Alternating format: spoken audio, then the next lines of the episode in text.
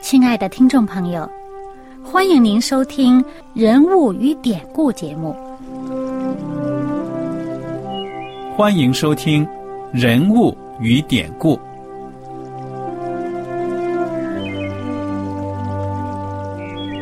听众朋友们，当你读圣经的时候，不知道有没有过这样的想法？生活在几千年前的圣经人物，与我们这生活在二十一世纪的人有什么相关吗？那些古时候缔造了历史的伟人们，只是些令我们感叹而望尘莫及的对象吗？那些败坏了品德的小人？和有负圣托的失败者，难道只是为了让我们嗤之以鼻吗？在这个人物与典故的节目里，我和小燕将与大家一起，通过圣经中的人物和他们的事迹，看看我们能从他们的故事中得到哪些启发，以便用正确的态度来对待我们每天所面对的生活和挑战。共同奔走天国的旅程。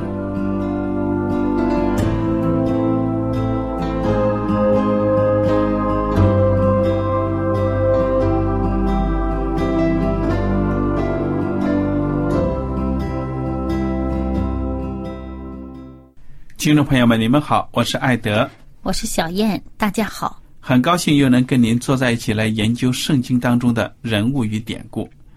上一讲呢，我们学习完了但以理书的第三章，我们就讲到了这个巴比伦帝国的王尼布加尼撒王啊，他非常的高傲，想高抬自己。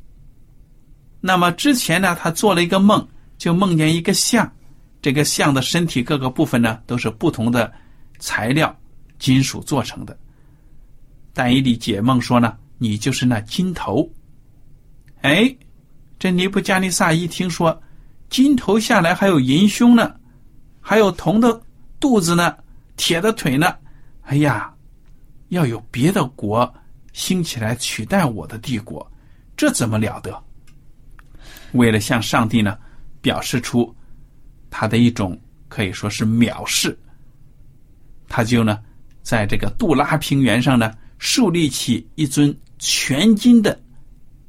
像，要让国民呢都来敬拜。那么就在这杜拉平原上呢，但以理的三个朋友坚持不下跪。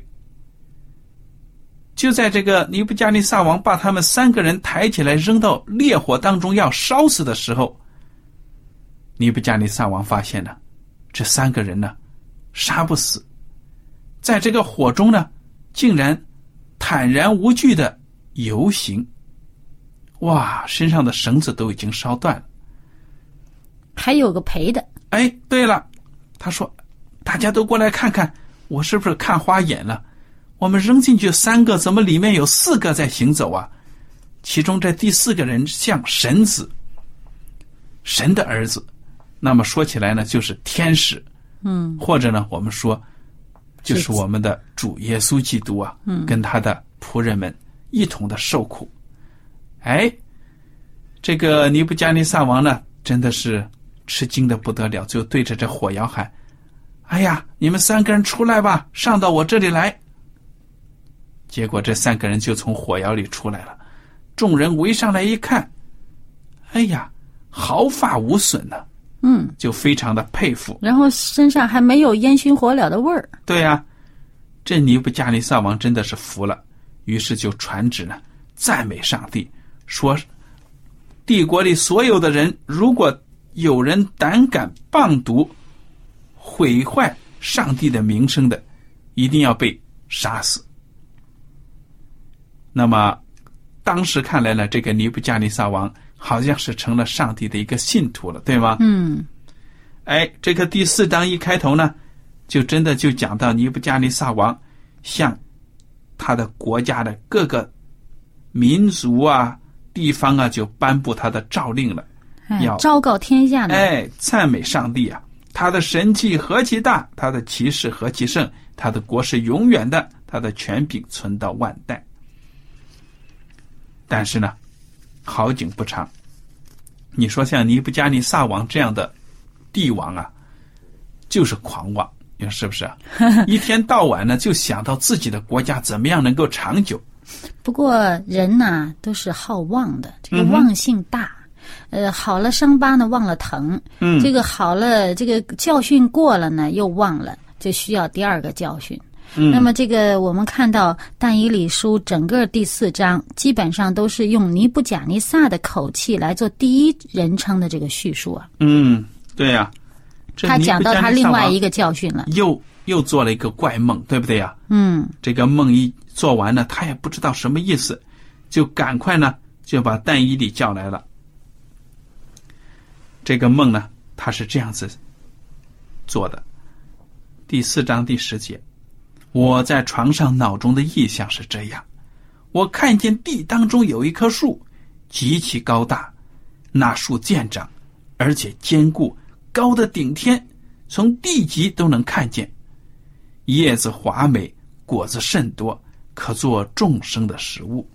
田野的走兽卧在荫下，天空的飞鸟。宿在枝上，凡有血气的都从这树得食。我在脑上，我在床上，脑中的意象，见有一位守望的圣者从天而降，大声呼叫说：“伐倒这树，砍下枝子，摇掉叶子，抛散果子，使走兽离开树下，飞鸟躲开树枝，树墩却要留在地内，用铁圈和铜圈箍住。”在田野的青草中，让天露滴湿，使它与地上的兽一同吃草，使他的心改变，不如人心，给他一个兽心，使他经过七七。这是守望者所发的命，圣者所出的令，好叫世人知道至高者在人的国中掌权，要将国赐予谁就赐予谁，或立极卑微的人执掌国权。嗯。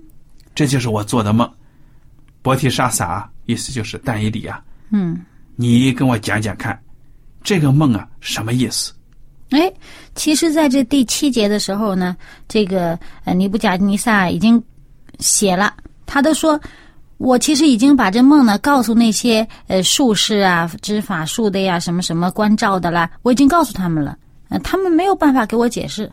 嗯哼，所以他这时候呢就把这个呃但以理找来了。又跟他说一遍，让他解释。嗯，那么这个梦呢，的确是一个非常非常不吉利的一个梦啊。圣经说呢，但以理听了这个梦之后呢，惊讶极了，心里呢也很惊慌啊。但是呢，他要直说，要把这个梦讲出来，对不对呀？嗯。那个尼布加尼撒王就说。你呀，有什么就讲吧，不要这么惊慌了。但以理就回答说：“我主啊，愿这梦归于恨恶你的人，讲解归于你的敌人。你所见的树健长，而且坚固，高的顶天，从地极都能看见。叶子华美，果子甚多，可做众生的食物。田野的走兽住在其下，天空的飞鸟宿在树上。王啊！”这健长又坚固的树，就是你，你的威势健长极天，你的权柄管到地极。王即看见一位守望的圣者从天而降，说：“将这树砍伐毁坏，树墩却要留在地内，用铁圈和铜圈箍住，在田野的青草中让天露滴湿，使他与地上的兽一同吃草，直到经过七七。光啊！”讲解就是这样。临到我主我王的事是出于至高者的命，你必被赶出，离开世人，与野地的兽同居，吃草如牛，被天露滴湿，却要经过七七。等你知道至高者在人的国中掌权，要将国赐予谁就赐予谁。守望者即吩咐存留数吨。等你知道诸天掌权。以后你的国必定归你，王啊！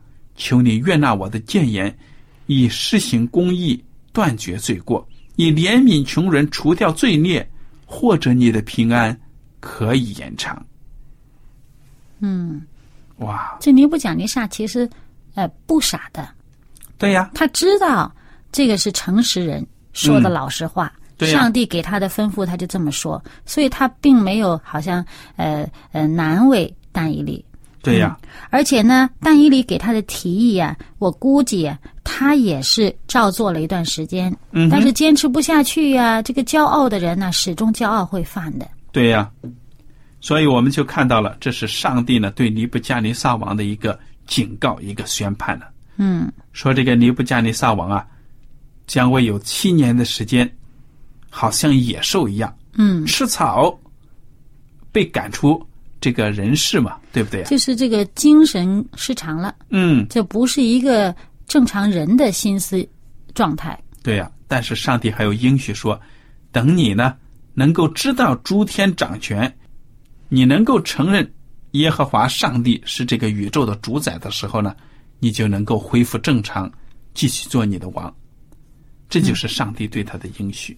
嗯那么但以理呢，就对王说了：“你就听我的话，施行公义，断绝罪过，怜悯穷人，除掉罪孽，或者你的平安呢可以延长。嗯上帝的审判呢，他的惩罚和赐福都是有条件的，对不对啊？嗯那么尼布加尼撒王很明显呢，他没有完全的按照但以理的这个建议去做。嗯，一年之后，这事儿就临到他身上了。对了，当时是什么情景啊？你跟大家讲一讲。当时呢，他就在王宫这个顶上面，呃，走来走去。嗯，那么他看到这个他这个手啊所做的这些这个丰功伟业啊，嗯，他就很骄傲啦，很自豪。对呀、嗯，他就说了，他说这大巴比伦不是我用大能大力建为京都，要显我威严的荣耀吗？嗯，那这话还没说完呢，就天上就有声音下来对他说了。尼布加尼撒王啊，有话对你说，你的国位离开你了，你必被赶出，离开世人，与野地的兽同居，吃草如牛，且要经过七七。等你知道至高者在人的国中掌权，要将国赐予谁，就赐予谁。当时这话就应验了。嗯尼布加尼撒王呢，精神失常啊，被赶出，离开世人，就是说社会里都容不下他了。那他没有办法住在这个人当中、人群当中了。对了，嗯，跑到外边去了，跟这个野兽一样跑到外边去了。描写他呢，说他吃草如牛，身披天露滴湿，身被天露滴湿，没有穿衣服，头发长长，好像鹰毛，指甲长长，如同鸟爪。哇，真的是不成人样了啊！嗯。那么，其实考古学家呢，也发现证据证明了，尼布加尼撒王有一段时间的确是精神失常的，因为考古学家在巴比伦地区发掘的这个窑这个土块上写的这些楔形文字呢，嗯。就记录说呢，尼布加尼撒王有那么一段时间呢，很长一段时间呢，不认六亲不认，看见孩子什么的没有感情，没有感觉，不认人，而且常常的面对墙自己哭泣，就是精神失常了，不能在宫中居住。嗯所以呢，我们就看到呢，这个圣经记载的真实性。一个人呢，狂妄自大，那么必然呢发狂发疯。嗯。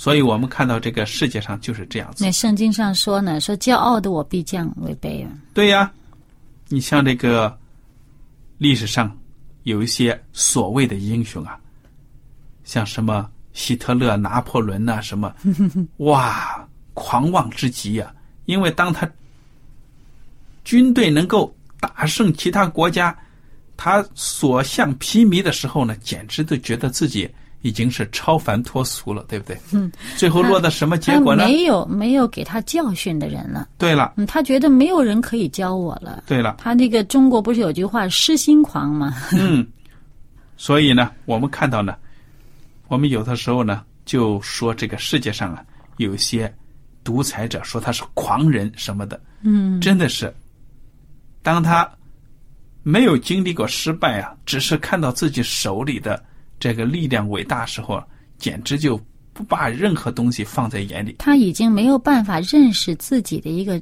状态究竟是处在哪里，嗯哼，最后呢，没有自知之明了，已经。对呀。嗯。我最近呢就看到一个讲到这样，非洲的乌干达有一个独裁的人物嘛，嗯，他在可能就是七十年代什么都很厉害的，嗯。自己给自己封的，哎，自己给自己封的这个头衔里面就是野地里万兽之王，什么什么什么，我都笑得要死，哎呦，真把自己当成是大自然的主宰了。嗯，结果呢，也不过是可以说呢，就是人嘛总是要死的了。哎，对了，那么，所以让我们大家呢都有一个警醒，一个提醒。我们虽然不一定呢能够做到，哎呀，登上什么王位啊，什么，这是可能对我们来说简直就是不可能的。但是有的时候呢，你别以为自己就不会骄傲了。有的时候呢，人爆发了，突然来了一笔不义之财，哇，有钱了都不知道自己姓什么叫什么了。对我们上个星期在这个嗯安息日学课讨论的时候，还有人说到呢。他说：“哎呀，我我最近这几年呢，看到身边呢周围的一些人，当他们真的是呃有了权利的时候啊，这个人会变。嗯所以说，这个你有了一个地位，或者说你突然之间有了什么财富，那人呢没有办法调整自己的心态啊，嗯，那么他看事情、看自己的这个角度啊，已经失去分寸了，对呀，他就为突然来的这个权利或者这个财富呢，他就没有办法处理这个事儿，那么就这个骄傲在心里面滋长的时候呢，整个人就已经失去了平常心呢，他已经嗯没有办法平衡，嗯，那么他这个骄傲的心呢，在里面滋长的时候呢，就伤到伤害到别人，也伤害，最终是伤害到自己。嗯。那么你说这个尼布加利撒王啊，就这样子一代帝王，结果变成了一个疯子，嗯，没有人敢跟他打交道了。哎，不是七年为限吗？对呀，那么后来呢，他就恢复正常了。请你给我们读读这个后来发生的事情吧。嗯，在这个三十四节，日子满足，我尼布甲尼撒举目望天，我的聪明复归于我，我便称颂至高者，赞美尊敬活到永远的神。他的权柄是永有的，他的国存到万代。世上所有的居民都算为虚无，在天上的万军和世上的居民中，他都凭自己的意志行事，无人能拦住他手，或问他说：“你做什么呢？”哦，这里面就就看到之前嘛，呃，讲到说，等你知道至高者在人的国中掌权，要将国、要将国赐予谁就赐予谁的时候呢，他这个呃王权还会归他。嗯嗯，所以在这里面呢，这三十六节他就说：“那时我的聪明复归于我，为我国的荣耀、威严和光耀也都复归于我，并且我的谋士和大臣也来朝见我，我又得坚立在国位上，至大的权柄加赠于我。现在我尼布甲尼撒赞美、尊崇、恭敬天上的王，因为他所做的全都诚实。”他所行的也都公平，那行动骄傲的，他能降为卑。嗯，尼布加尼撒王呢，这个时候真的是谦卑下来了。那么圣经呢，从这第四章之后呢，也就没有有关他的记载和故事了。嗯，有一段呢，这个他的后人，呃，又再次这个骄傲狂妄的时候呢，呃，这个王宫里面的老人呐、就重提尼布甲尼撒的事儿，嗯哼，叫他引以为戒呐。对呀。嗯好，我们就看看这个第五章描写的博沙撒王的故事吧。这个博沙撒呢，他是尼布加尼撒王之后的一个接替者了。他非常的狂妄啊，把这个尼布加尼撒王从耶路撒冷圣殿掳掠来的金银器皿拿出来呢，盛酒自己用来寻欢作乐。寻欢作乐。嗯你说这是上帝圣殿里的器皿呐、嗯，他竟然呢就这样跟他的妃嫔、跟他的这些大臣呢，嗯就开始作乐了。哎，结果那天晚上正喝的时候呢，突然间怎么着啊？他对面的墙上，出现一个人的手指头嗯哼，在这墙上写字儿。哎呀，你说这王看见，心的吓得这个怕呀，脸都变了颜色了，知道吗？这个西方有一个成语呢，就是说，看见墙上写的字了吗？这个典故就是意思就说，你的末期已经到来了，嗯不吉利的时间已经到，这就是一个很重要的典故，墙上写的字。嗯那么当时这个博莎莎呢，吓得是两个膝盖在那里哆哆嗦嗦的碰啊他赶紧找人去看这个字儿是什么，啊哈不！认得那个字儿啊。结果这个王王国里面呢，没有人能够认得字儿。他说：“你们谁能认得字儿啊？我就把紫袍子赏给他，金链子赏给他，让他在国中呢担当第三位，就是位居高位了。”嗯结果没有人能够认得出来。嗯，最后太后来了，嗯，太后就给他介绍谁呀、但以理。但以理说：“你让戴以礼呢给你讲讲。”戴以礼就被领到了王前。那我们看这个太后介绍但以理的时候，他所说的话呀，嗯在十一节他说，在你国中有一人，他里头有圣神的灵。你父在世的时候，这人心中光明，又有聪明智慧，好像神的智慧。你父尼布甲尼撒王就是王的父，立他为术士，用法术的和加勒底人并关照的领袖。在他里头有美好的灵性，又有知识聪明，能圆梦、解谜语、解疑惑。嗯，他是这么介绍但以理的。对呀，说这人真的是很了不起啊。嗯那么但以理被领到王的跟前，王就问他了，就说：“你是被掳至犹大人中的但以理吗？就是我父王从犹大掳来的吗？我听说你里头有神的灵，心中光明，又有聪明和美好的智慧。现在呢，我请你呀、给我讲讲这个墙上写的字什么意思。”但以理呢，就在王的跟前呢，就跟他讲了：“你的赠品呢？”可以归你自己啊，你的赏赐可以归给别人，我不要你这些东西，但是呢，我要把这墙上的字呢讲给你听。那么但以理就说了，墙上写的字是什么呢？迷你迷你提克勒乌法尔辛，这是第五章二十五节的讲解是这样：迷你就是上帝已经数算你国的年日到此完毕，提克勒就是你被。称在天天平里显出你的亏欠。皮勒斯与乌法尔辛同意，就是你的国分裂归于马代人和波斯人。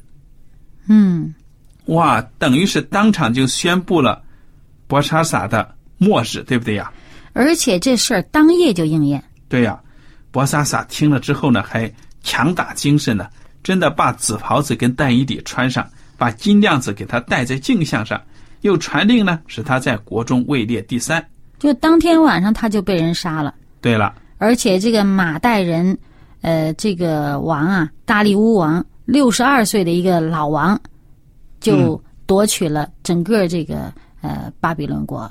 所以你看看，这个博莎莎，他在王宫当中看到这个墙上写的字啊，就是上帝对他的宣判，嗯，对不对呀？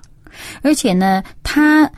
上帝为什么有这样一段宣判呢？这个但以理在第五章的十八到这个二十四节当中就讲了这个原因。嗯，首先就提到了博萨萨的这个前辈尼布加尼撒王，对不对呀？嗯，说他是狂妄、骄傲的，因为他刚愎行事狂妄，呃，行行事狂傲，就被革去王位，夺去荣耀。嗯，他被赶出离开世人，他的心便如兽心，与野驴同居，吃草如牛，身被天路滴湿。等他知道至高的上帝在人的国中掌权，凭自己的意志立人治国。对呀、那也就是说，王权不在于你，是上帝容许你这个执掌国权的。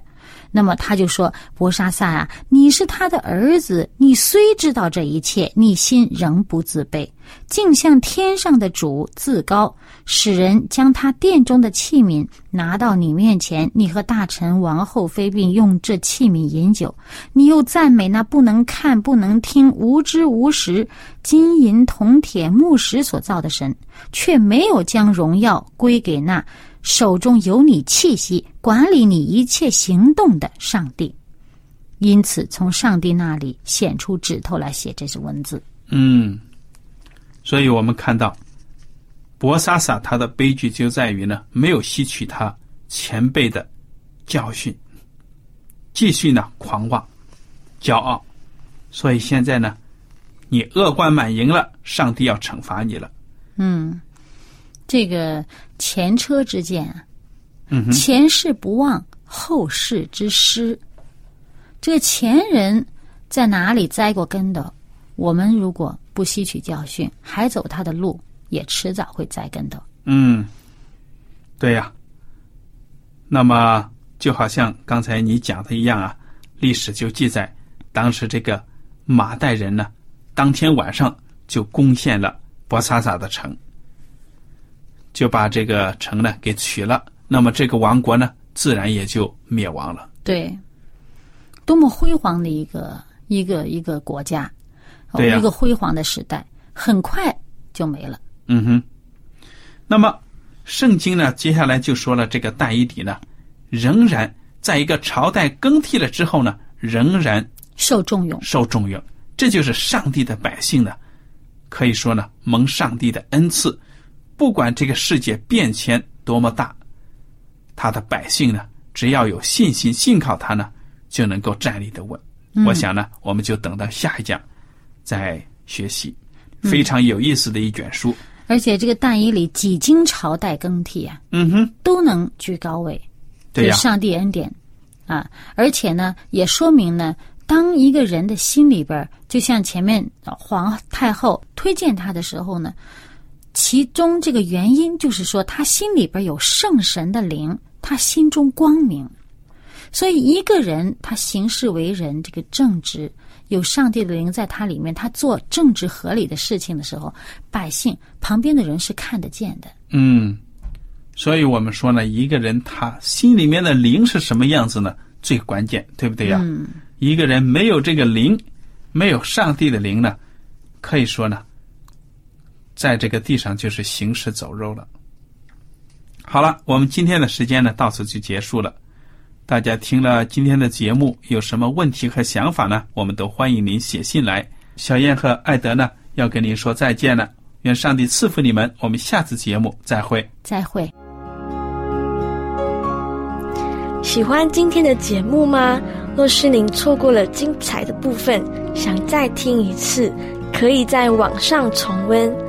我们的网址是 x i w a n g r a d i o 希望 Radio，或是找旺福村也可以找到。记得把好东西介绍给您的朋友，与他一起收听。